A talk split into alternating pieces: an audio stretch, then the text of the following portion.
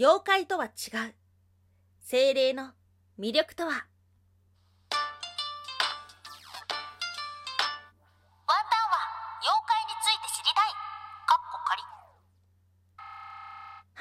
ワンタンです。ワンタンは妖怪について知りたいカッコ仮ということで、この番組は普段キャラクター業界で働いているワンタンが日本におけるめちゃくちゃ面白いキャラクター妖怪についてサクサクっと紹介している番組です。この番組のスポンサーはともさまさん。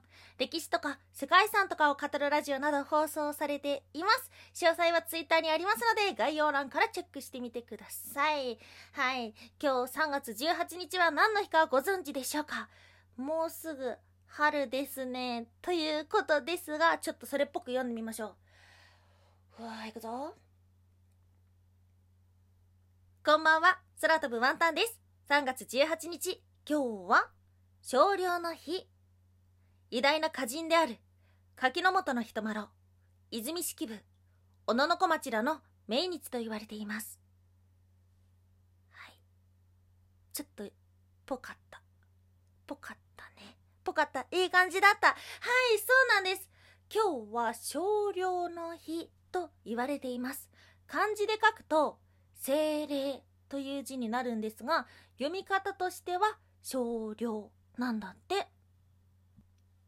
少量というのは死者の霊魂という意味になるそうです。はい、今日はですね、なぜそんな伝承になったのかというお話をした後に、まあ、少量の日ではあるんですが漢字で書くと精霊の日ということで精霊ってどういうものなのかっていうね豆知識を調べていたらええーって思ったことがあるのでそれを紹介させていただき後半はね久しぶりにコメントを返していこうと思っております。はい。ということでまずなぜそんな伝承が生まれたのか。この命日っていうのはあくまで言い伝えられているものです。うん。この日になった理由として一番考えられているのは春のお彼岸が近いということから。はい。そしてその春のお彼岸和歌の名人。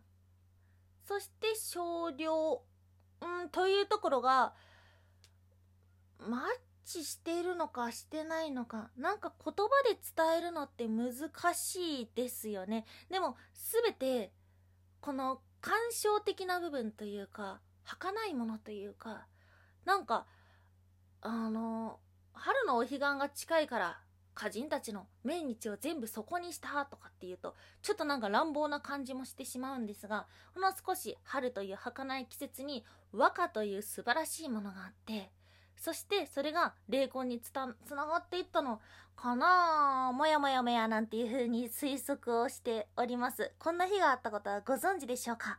はい。そしてですね、まあ、本当は少量の日ではあるんですが今日はね精霊っていうものにスポットを当てていきたいと思います。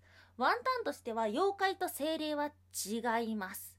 妖怪っていうのは昔の文化や自然現象がキャラクターとなったものっていう風にワンタンは定義づけているんですね。それに対して精霊というものはウィキペディア先生が教えてくれました。草木動物人そして生き物でないものまたは人工物など全てのもの一つ一つに宿っているとされる超自然的な存在。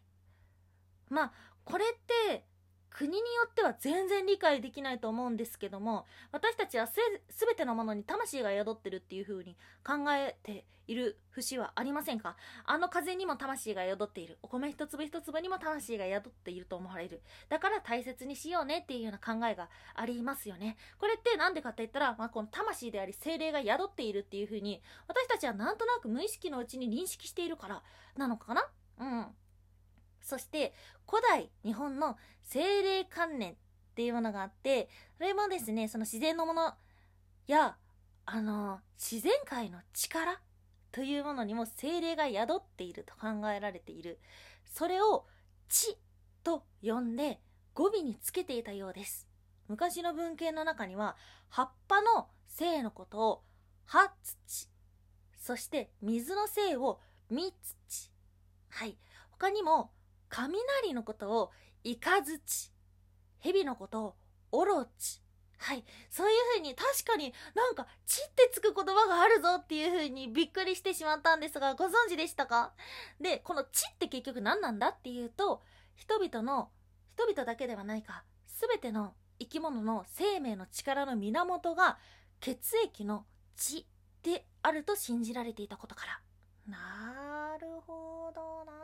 なんかなんか精霊っていうとななんだろうその超自然的なものでスピリチュアルなもので信じればあるものみたいな感じで言うとうーんっていう風になってしまうかもしれないけどでも私たち生き物だったりとか、まあ、全ての生き物の力の源になっているものが血液の血であることから他の生き物たちにもそういう私たちと同じものだよっていうことで語尾に「血」をつけて呼んでいたっていう風に言うとなんか一気にあーそこにいるのか？みたいな感じに。これさ 自分で選んだテーマなのに話すのがめちゃくちゃ難しくなってきた。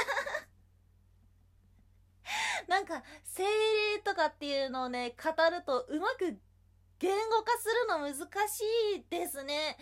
私たちの使っている日本語だけでは表現できないことがたくさんあるなっていう風に改めて思ってしまいました。今日はね、妖怪の話ではないんですけども、知らなかったけど、ずっと身近にいた、そんなお話とさせていただきました。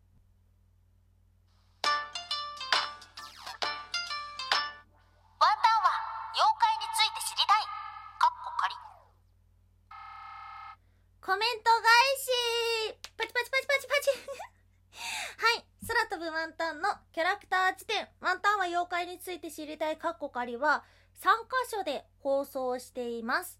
ラジオトーク、スタンド FM、ヒマラヤ、そしてラジオトークを通じてポッドキャストにも配信していますね。はい。そこからいただいたコメントをですね、今日も京都でご紹介させていただけたらと思います。まずはラジオトークの方から。ベリリウムさん。いつも楽しい放送ありがとうございます。夜な夜な宇治川まで浸かりに行くのが牛の国の起源なんですね。京都市内だと宇治まで約10キロ、往復20キロも毎日走ってたらムキムキの鬼になるそうですね。なかなかハートだなと思いました。またの放送楽しみにしております。ありがとうございます。いただいたのが、牛の国参りの起源に迫る鬼となった橋姫とは、こちらのものですね。いただきましてありがとうございます。確かに 怖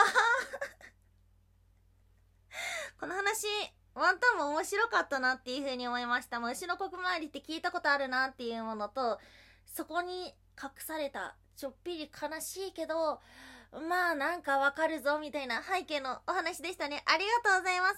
そしてともさんからいただいたのは放送はね、これか、どうして砂を投げるの？本当は姿がない妖怪砂かけババアとは？はい、こちらでいただきました。西宮ではタヌキなんや。砂かけられるの？縁起って思えたらかなり人生幸せになれそうだな。鳥取の話なんか聞いたことある。ああ、そうなんだ。はい、ということで、ありがとうございます。そうそうそう、砂かけババアって水木しげる先生が描いたあの姿が印象的ではありますが、本当は姿のない妖怪だったりとか、あとはタヌキのいたずらとか、そういう話でした。ね。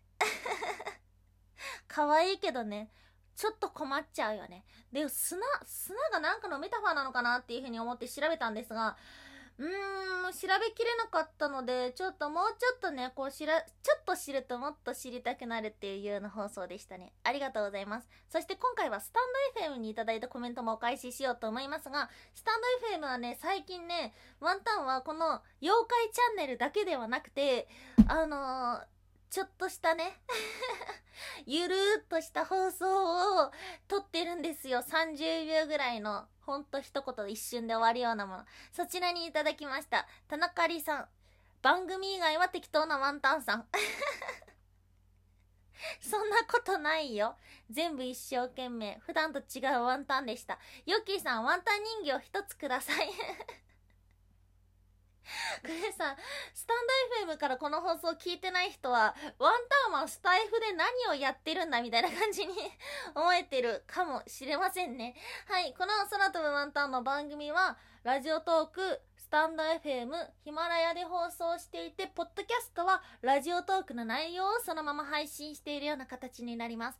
本編は同じことをお話ししているんですけども、たまにね、そこのアプリでしか聞けないような放送回もありますので、ご興味ありましたら、ぜひぜひ聞いてみてください。はい、ということで、今日はちょっといつもと雰囲気の違い放送をさせていただきましたが、いかがでしたでしょうか？